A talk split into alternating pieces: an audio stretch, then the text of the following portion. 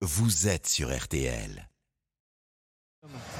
Et il y a, il y a- il y a Une Emmanuel Macron. d'Emmanuel Macron qui est descendu de la, de la tribune et qui est en train De dans qui est en train de consoler Kylian Mbappé. Il était au sol. Euh, Martinez, hein, le, le- le- le gardien argentin, est venu également relever. Il faut le souligner parce qu'il a eu une attitude qui était peut-être tout à l'heure un petit peu limite, mais ça faisait partie de l'intox euh, pendant la séance de tir au but. Mais là, il, est, il a pris le temps quand même. Il a pris le soin de venir voir Kylian Mbappé de, de le relever.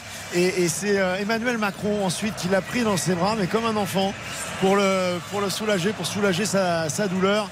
Euh, lui qui était prostré sur le, sur le banc des, des Français là depuis maintenant de longues minutes aux côtés d'Olivier Giroud. Il avait relevé le col de son, euh, de son maillot pour ne pas voir en fait ce qui se passait, pour être totalement isolé dans ce moment qui est indescri- indescriptible en fait. Comment est-ce possible? C'est- la première fois. Il va repartir ce soir euh, sans le trophée de la Coupe du Monde après avoir marqué trois buts et un tir au but.